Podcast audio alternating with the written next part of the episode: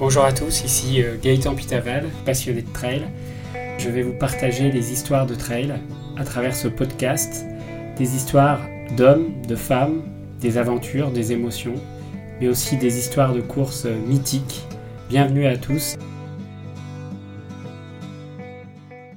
Aujourd'hui, je voulais euh, vous dire un immense merci à tous pour vos écoutes. Vous êtes de plus en plus nombreux à écouter euh, Trail Story. Nous avons franchi ensemble la barre des 10 000 écoutes. Donc je voulais vous remercier pour vos témoignages, vos encouragements et vos commentaires. Je suis hyper heureux que Trail Story ait rempli euh, vos oreilles dans les derniers mois et je vous promets de continuer à partager les émotions les plus authentiques avec les femmes et les hommes qui font du trail, un sport si particulier. Merci à vous et encore 10 000 merci pour vos 10 000 écoutes. L'UTMB, moi je me rappelle la première fois que j'ai entendu parler de l'UTMB, c'était euh, la première ou la deuxième édition, donc c'était 2003-2004. À l'époque, je courais même pas, c'était dans le journal de l'équipe, je lisais l'équipe à l'époque, et je voyais euh, voilà euh, une centaine de mecs qui faisaient le tour du, du Mont Blanc, euh, qui partaient pour euh, deux jours ou trois jours, voilà, à faire le tour du Mont Blanc. Et à l'époque, je me disais, mais c'est dingue de pouvoir, de, de, de, vouloir faire ça, quoi. Et donc, je sais pas, 15 ans après, je me retrouve à quelques jours du départ.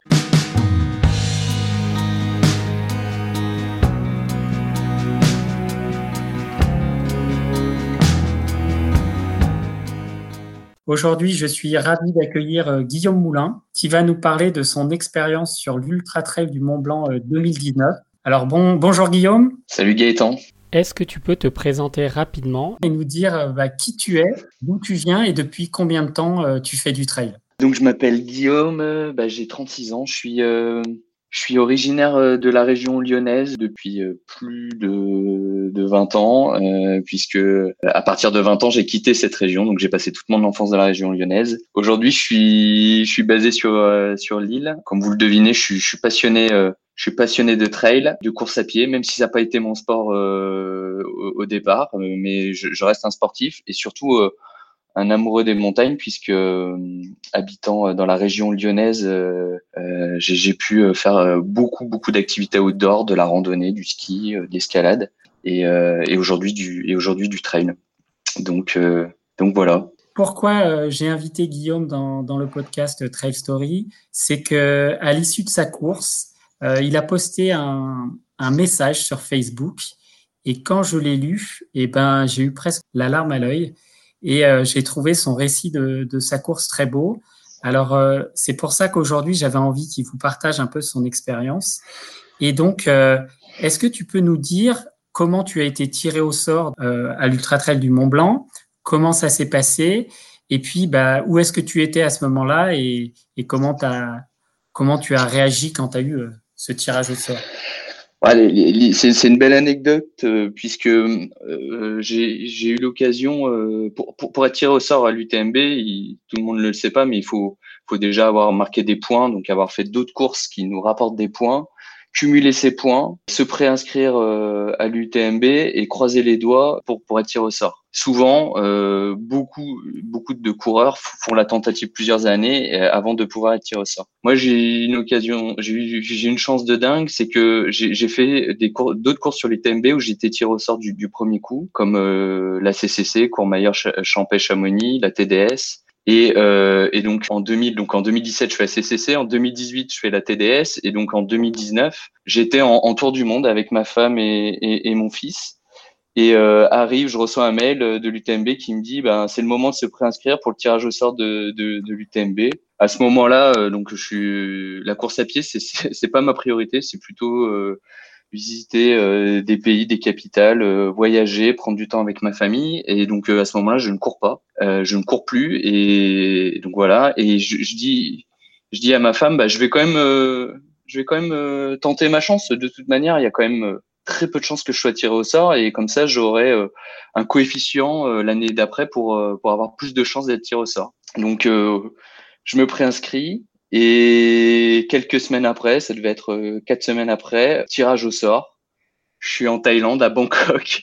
Et là, j'éclate de rire dans, dans, dans, dans, dans ma chef d'hôtel parce que, en fait, euh, la petite anecdote, c'est que ma femme me suit sur sur les courses et cette année, elle me dit bon, je t'ai suivi deux années d'affilée à Chamonix. cette année, on n'ira pas à Chamonix parce qu'on ira on ira en vacances ailleurs. Et j'éclate de rire dans ma chambre et je lui dis bah en fait, je suis tiré au sort à l'UTMB. Donc moi, je suis extrêmement heureux forcément parce que je c'est une chance inouïe de pouvoir participer à cette course-là. C'est voilà, il faut, faut, en avoir conscience. Et, et je voyais ma femme, euh, à l'inverse, euh, ne pas rire en tout cas et, et être un peu déçue de, de, se dire, bah voilà, il va falloir retourner à Chamonix une année plus. Et donc voilà, donc à l'autre bout du monde, c'était c'était une surprise de dingue. Par contre, euh, après après la joie vient tout de suite la comment dire, le fait de se dire bon bah je suis à l'autre bout du monde, ça fait six mois que j'ai pas couru et dans six mois je dois je dois faire une course euh, autour du Mont Blanc, 180 km avec 11 000 mètres de dénivelé, 10 000 mètres de dénivelé. Et là je me suis dit bon, euh, dès que tu rentres, euh, va falloir mettre les bouchées doubles parce que l'UTMB c'est une, tu t'es tiré au sort. Le c'est pas tout d'être tiré au sort, c'est d'aller au bout de la course et, et de la vivre pleinement. Donc euh, donc voilà, donc c'est c'est une belle anecdote et je pense que je m'en souviendrai euh, très très longtemps et ma femme aussi.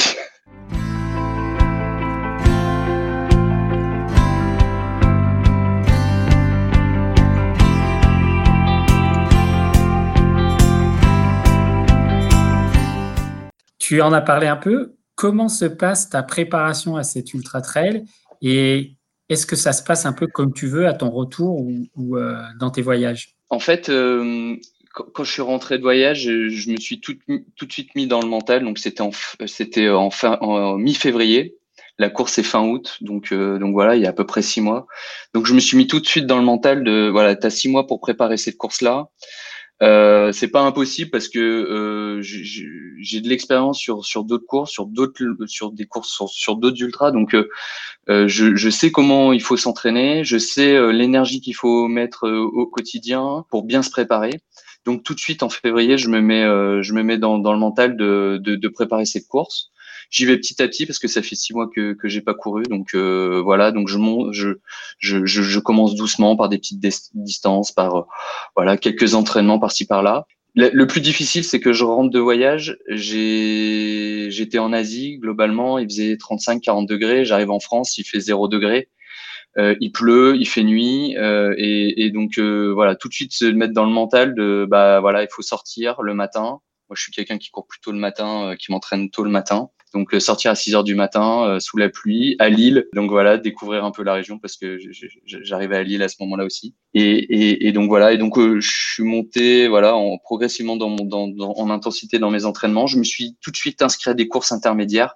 C'est un peu la particularité aussi sur ces longues courses, c'est que on fait d'autres courses pour préparer cet événement-là. Et, et, ce qui peut paraître dingue, c'est que on, on, fait des on fait des courses souvent. Euh, je suis pas le seul, hein, mais on fait des courses de de 70, 80 km, 100 km pour préparer une course de, de, de 180.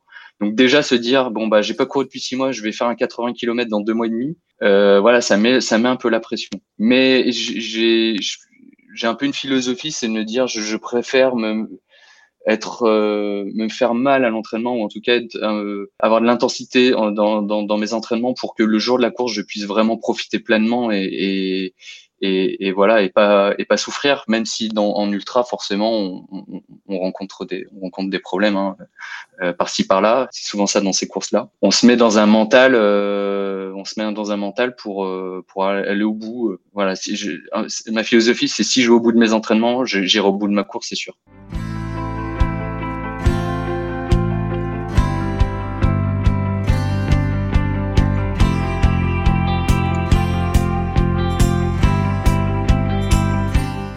te voilà le mois d'août approchant, tu, arrives à Chamonix, euh, fin août, hein, pour cet événement euh, mondial qui est euh, l'Ultra Trail du Mont Blanc et toutes les courses qui vont avec. Alors, dans quel état d'esprit tu arrives à Chamonix? Est-ce que tu es serein, stressé? Et tu arrives combien de jours avant? Donc, j'arrive une semaine, une bonne semaine avant. J'arrive serein parce que les entraînements sont bien passés, les courses sont bien passées. J'ai passé le mois d'avant, j'ai passé euh, trois semaines en montagne euh, à faire de voilà du dénivelé, à prendre, euh, à voir des paysages, à, voilà. Et, et je suis pas blessé, j'ai pas de douleur, je, je me sens bien, je me sens prêt pour l'événement. Après, pendant une semaine, je vois l'effervescence de Chamonix, les dizaines de milliers de personnes, que ce soit les, des coureurs, mais aussi les accompagnants qui sont là pour courir des courses. Je vois les départs des courses et forcément, bah voilà, la, la pression elle monte pendant une semaine. On n'a qu'une seule envie, c'est de, c'est de, voilà, c'est on n'a qu'une seule envie, c'est de, c'est de prendre le départ et, et, et, de partir et de lâcher les chevaux. Et en fait, ce qui, ce qui ce qui rajoute un peu de pression, c'est que euh, l'UTMB, on parlait de la préparation, euh, je l'ai préparé en six mois, mais en fait, euh, on, ça se prépare pas en six mois. C'est, c'est, c'est je, je, dirais que c'est presque un, un ultra, c'est une vie de coureur, quoi. Ça fait des années qu'on court, qu'on a fait des courses.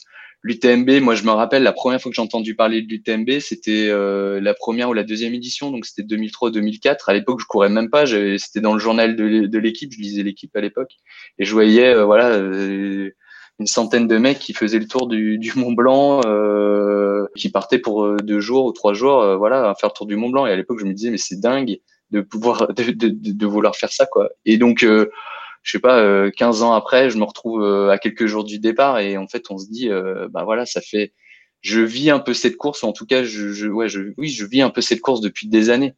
Et depuis trois ans, je, je fais des courses pour pour marquer des points, euh, pour pouvoir m'inscrire, et voilà.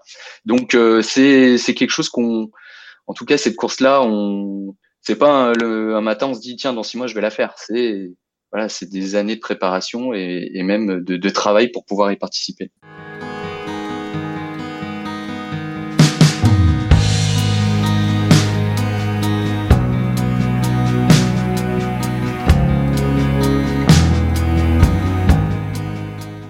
alors nous voilà euh, le jour J, hein, le D-Day.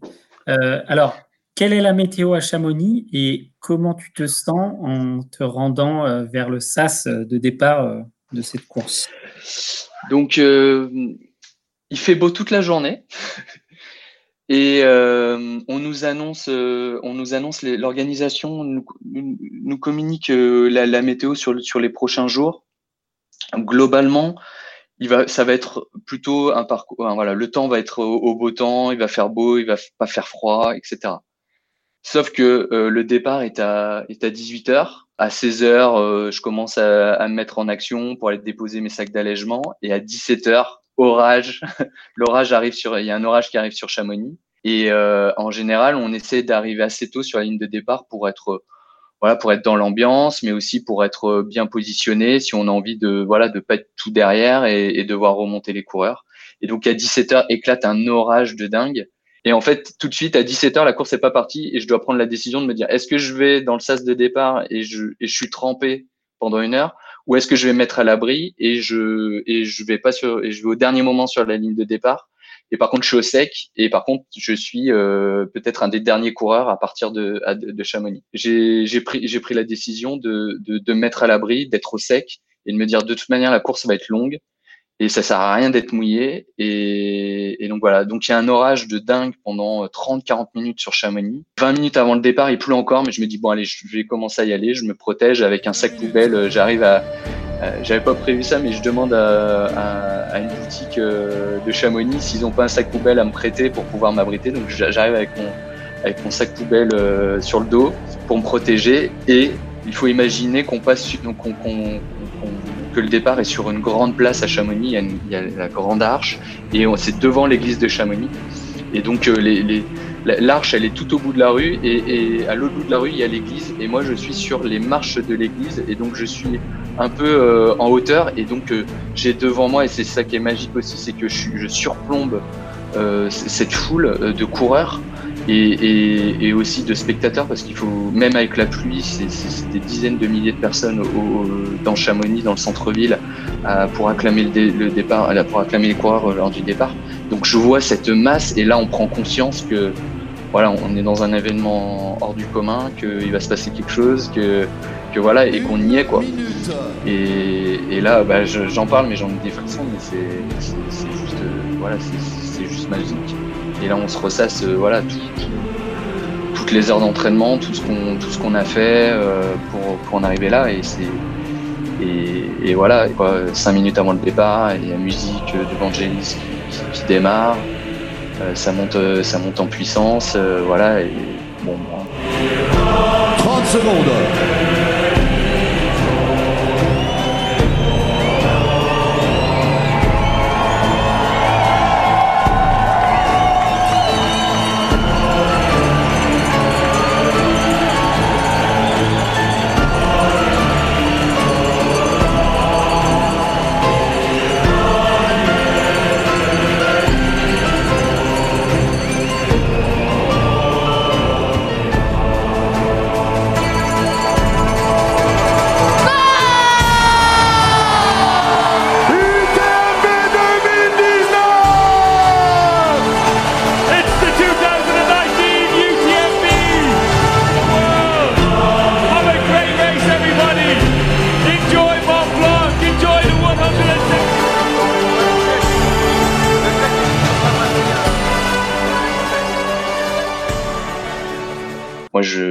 elle est, plus forte que tout, quoi. Et, je, et moi, je craque un peu. Euh, j'ai les larmes aux yeux. Euh, voilà, on vit un truc, euh, on vit un truc de, dingue. Hein. Donc, donc voilà. le départ de la course, il est très, il est, il est, il se fait assez lentement parce qu'on est, on est dans les rues de Chamonix, on part, on passe sous l'arche, on marche, et en fait, il y a tellement de monde que c'est impossible de courir. Euh, les gens, on se croirait au Tour de France en fait. Les, les gens sont, sont, au bord du, des, des, des, rues, on est acclamé, c'est une ambiance de dingue.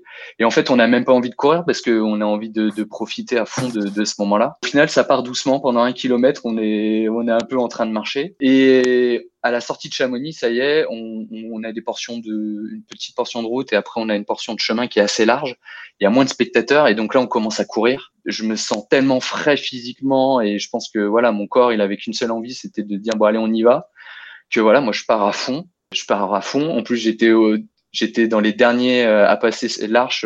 J'avais plutôt aussi un objectif d'être plutôt sur le devant de la course donc j'ai envie de récupérer des places. Euh, mes jambes ne demandent qu'à courir donc je cours je fais les deux premiers je fais les, les, deux premiers kilomètres où je peux courir, je, je, fais euh, je fais du 4 minutes au, au, au kilomètre, donc, donc je, je pars vite. Je vois mes collègues.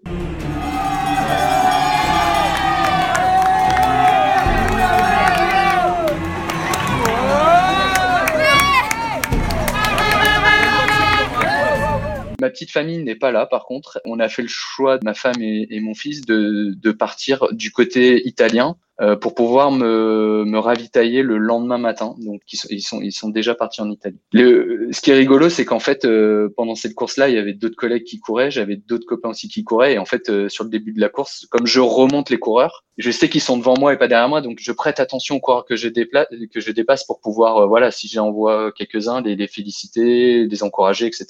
Et en fait, je croise voilà cinq ou six coureurs sur les dix premiers kilomètres que je connais dans cette masse, et voilà, on a le temps d'échanger. Donc voilà, on, on, commence déjà aussi à partager une aventure. On, on, on est seul dans l'effort, mais on partage aussi une aventure avec d'autres coureurs et ça, c'est ça c'est magique.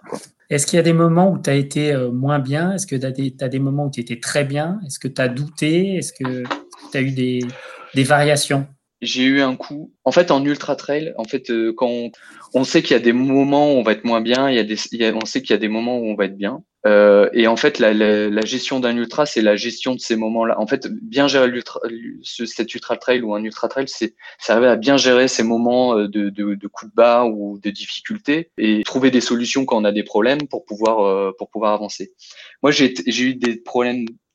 Euh, j'ai eu un problème assez rapide dans la course puisque vers le 20e ou 25e kilomètre sur sur la descente des contamines, en fait, je, je récupère de l'eau auprès d'un spectateur qui tend, qui tend de l'eau. J'avais, je remplis ma flèche, je bois l'eau. Et 15 minutes après, je sens des, douleurs euh, au niveau du, des, des, intestins assez, assez, assez virulents. Et en fait, euh, je, me rends compte que je sais pas ce que j'ai bu à ce moment-là. Je sais pas si l'eau était si potable que ça. Mais en tout cas, elle me fait pas du bien et j'arrive au contamine mon joie et je suis cassé. Voilà, j'ai envie de vomir, euh, euh, je me sens pas bien, j'arrive plus, j'ai pas faim, j'ai pas, j'arrive pas à m'alimenter et je repars des contamines et je suis je suis pas très bien quoi. Donc euh, donc voilà. Mais je continue je vois les collègues euh, au contamine qui sont venus m'encourager donc ça me remet la patate. Et, et je continue et je vais euh, en direction euh, de la balme euh, du des chapieux etc et, et, et, ça se passe de moins en moins bien quoi. J'ai je commence à avoir des vertiges j'arrive plus à manger et je me je, je me cale en fait je me pose sur le bord du sentier et, et d'un coup d'un seul, je me mets à vomir. Et donc voilà, donc un gros gros problème, j'avais la tête qui tournait.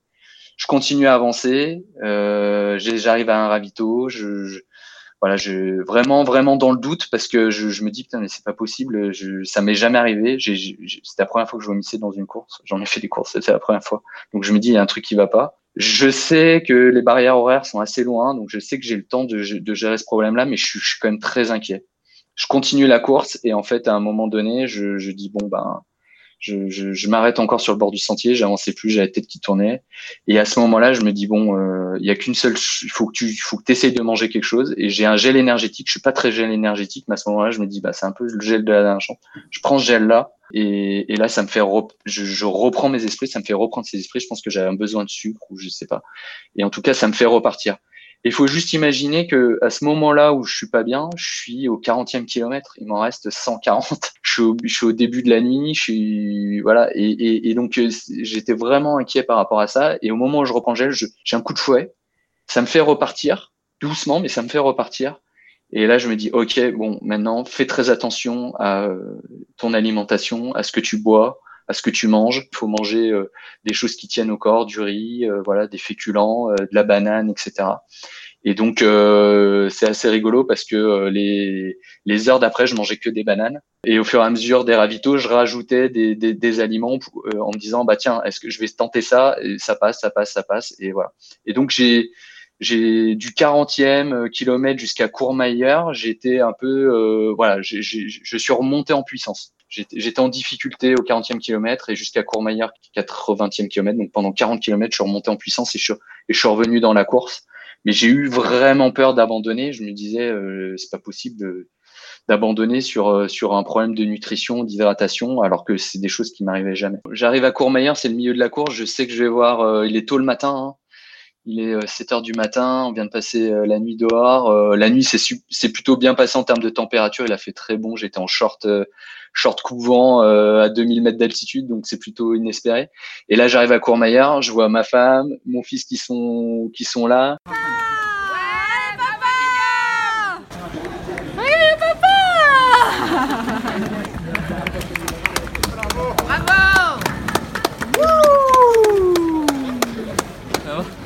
Je sais que je vais passer un peu de temps à Courmayeur pour me ravitailler parce que c'est la fin de la nuit, donc euh, euh, pour changer et repartir. Forcément, euh, voilà, le plaisir de voir la famille, de se poser et d'ouvrir juste le téléphone portable et de voir les, dizaines de messages des collègues, des copains qui nous suivent en live via via le tracking et qui est mis en place par l'UTMB. Donc voilà, ça des gens, je c'est c'est une énergie folle quoi qui, qui et voilà. Donc euh, je passe du temps à Courmayeur je, je, mange bien je me je change je change d'équipement et je repars pour euh, pour la journée en me disant bah voilà je suis à la moitié donc il en reste la moitié. Euh, tu as géré euh, la première moitié tu es, plutôt bien dans la course et voilà. Et je repars de Courmayeur donc c'est globalement c'est le samedi matin. Il fait super beau même limite chaud et voilà. Et donc euh, je repars, euh, donc on est en Italie. Euh, on remonte, on, on, remonte un, un vallon qui, qui, est magnifique pour arriver au, au grand col, grand col Ferret. je retrouve des, des, gens que je connais dans cette partie-là, avec qui j'avais fait d'autres courses aussi. Donc on fait un bout de chemin ensemble. c'est des moments dans la course où on sait qu'on a, on, on, gère la course sur sur le long terme. Donc on a le temps, on peut discuter, on peut, on peut s'attendre au ravitaillement, on peut, voilà, on, peut profiter aussi. On sait que qu'on est dans les délais, donc euh, il fait beau, on en prend plein, on voit les glaciers, euh, voilà, on voit les, les, montagnes, on voit le Mont Blanc côté italien, c'est magnifique. J'ai quand même quelques soucis de un peu tendineux sur cette sur cette partie-là pour, pour aller en Suisse. Mais voilà, on trouve des solutions. Euh, on glace un peu dans une fontaine, euh, un refuge, euh, dans une fontaine d'eau, hein, parce que l'eau en montagne est fraîche, donc ça permet aussi de refroidir un peu, un peu, un peu le corps, donc c'est bien. Et dans les ruisseaux aussi. Et voilà, on prend le temps et, et on peut basculer en Suisse. Le Grand Col Ferret, c'est quand même un, un, point important à passer, parce qu'on bascule de l'Italie à la Suisse. Et après, la Suisse, c'est une longue descente, dans, pareil, dans un magnifique vallon pour arriver à la Foulie. Donc voilà, la Foulie en, en, Suisse, je retrouve encore ma famille. voilà, c'est de l'énergie à état pur. Hein, on n'a pas besoin de parler, juste le regard, le sourire. C'est voilà, on, dans, dans, ces ultras-là, les émotions, elles sont, elles sont décuplées, quoi. On, on est à fleur de peau. Euh, les, les, émotions, on les vit à, on les vit euh, à 10 000% Donc c'est pour ça qu'on fait ça aussi, quoi. J'arrive à Champais. Euh, donc Champais, c'est le 140e kilomètre à peu près. Et là, j'arrive à Champais. Je, je, physiquement, je suis un peu plus entamé. J'ai déjà passé une nuit. J'ai pas encore dormi. Je suis pas fatigué, mais je sens que j'ai des problèmes des articulations au niveau des genoux. Donc je prends le temps de me faire masser, de poser, poser un strap. Et le massage, c'est un peu le massage. Hein, c'est, on a, ça pas l'air comme ça, mais ça, ça te requinque. Hein. Donc euh, je pars, je repars de Champais. J'ai revu ma famille, donc ça c'est top. Et je repars de Champais et j'ai l'impression d'avoir les jambes fraîches. Je suis arrivé un peu en boitant euh, à, euh, au ravito de, de Champais les Lacs et je repars. Euh, je repars en marchant, mais en marche active, et même je peux trottiner. Et à ce moment-là, je sors de Champais, et je sais que à Champais, normalement, euh, dans, dans, dans, ma gestion de course, je sais qu'à Champais, c'est la dernière fois que je vois que je vois euh, quelqu'un que je connais, en tout cas ma famille. Je sais, ils, ils repartent sur Chamonix pour m'attendre euh, le lendemain, euh, et, et, je sais que la partie de Champais à Chamonix, normalement, je vais voir personne. Et en fait, je fais quelques kilomètres après Champais, et là, je croise Eric, un collègue, et, et Romain, un autre collègue, qui sont là et qui m'attendent et qui me disent Guy, on est venu te voir pour la fin de la course, on t'accompagne toute la nuit. Et alors là, vous imaginez que quand on s'attend, il faut bien imaginer que quand on s'attend à se dire, bah, je vais passer une autre nuit tout seul, à, à, à pas avoir forcément des gens qui, qui, nous accompagnent. Et là, on sort, il y a deux collègues qui disent, on passe la nuit avec toi. Ben c'est juste, voilà, c'est juste magique. Et je repars de Champé en, voilà, avec euh, de l'énergie, en sachant que Eric, est euh, juste un, un ultra trailer, qui a de l'expérience, et je sais que si j'ai de la des défaillances euh, pendant pendant pendant la deuxième nuit. Je sais qu'il sera là pour me remonter le moral, etc. Donc la fin de la course, c'est un peu plus long parce que euh, on sait qu'on arrive. Euh, à Valorcine, euh, on rebascule en France. On est passé de la Suisse en France. Bon bah voilà, hein, Valorcine, dernière montée, dernière descente et ciao bonsoir. Et voilà, oh, et ça sera fait. Et ça sera fait on sait qu'on va, euh, s'il n'y a pas de pépin physique, si on se blesse pas, on sait qu'on va être finisher. Le, troisième jour de course commence. On arrive, on est dimanche matin. Euh, juste avant la descente de Valencine, je me suis posé euh, 20 minutes au bord du sentier, en haut, euh, en haut du col, pour euh, me reposer, pour dormir 20 minutes, histoire de d'être lucide sur la fin de course. Euh, l'angoisse pour moi, c'est de me blesser sur euh, sur quelque chose de bête avec la fatigue. Euh, voilà, c'est une cheville. Donc j'ai décidé de dormir 20 minutes avant d'arriver sur Valorcine pour être frais sur sur la fin de course. Donc voilà, Valorcine, j'arrive à Valorcine et je repars rapidement. Je reste 5 minutes au ravitaillement parce que voilà, j'ai besoin d'avancer, j'ai besoin d'arriver, d'aller au bout. longue montée de la tête au vent. Euh, on a l'impression que c'est un, mur d'escalade tellement que c'est plein de rochers, c'est assez long. La traversée jusqu'à la flégère est longue aussi. Et après, quand on arrive au ravitaillement de la flégère, c'est juste magique puisque on sait qu'il nous reste une descente, euh, 8 km. Et, euh, et voilà, et c'est le petit matin, euh, on est dimanche matin, c'est le petit matin, le soleil se lève sur le massif du Mont Blanc, on a le massif du Mont Blanc juste en face de soi. On commence à imaginer, à se dire, bah voilà, on a fait le tour, c'est c'est dingue, c'est indescriptible, faut faut le vivre en fait pour euh, pour, pour je pense pour pour comprendre. Et, et voilà, et je descends sur Chamonix. Euh, J'avais les jambes dans un état, euh, voilà, après euh, pas loin de ouais, 37 heures de course, euh, forcément fatigué, mais je trouve l'énergie pour courir. Et, et voilà, et après, le, je pense que j'ai ouais, une émotion qui monte, mais je crois qu'un des plus mots, un, un, des plus beaux moments de cette course, c'est l'arrivée, parce que j'ai ma femme, mon fils, euh, qui sont euh, qui sont là quoi, euh, et, qui et qui et qui et qui m'attendent et qui et qui voilà. Et passer passer une année d'arrivée avec sa femme et, et, son et son fils à côté de soi, ah, voilà ça c'est extraordinaire, extraordinaire. Donc donc voilà. Donc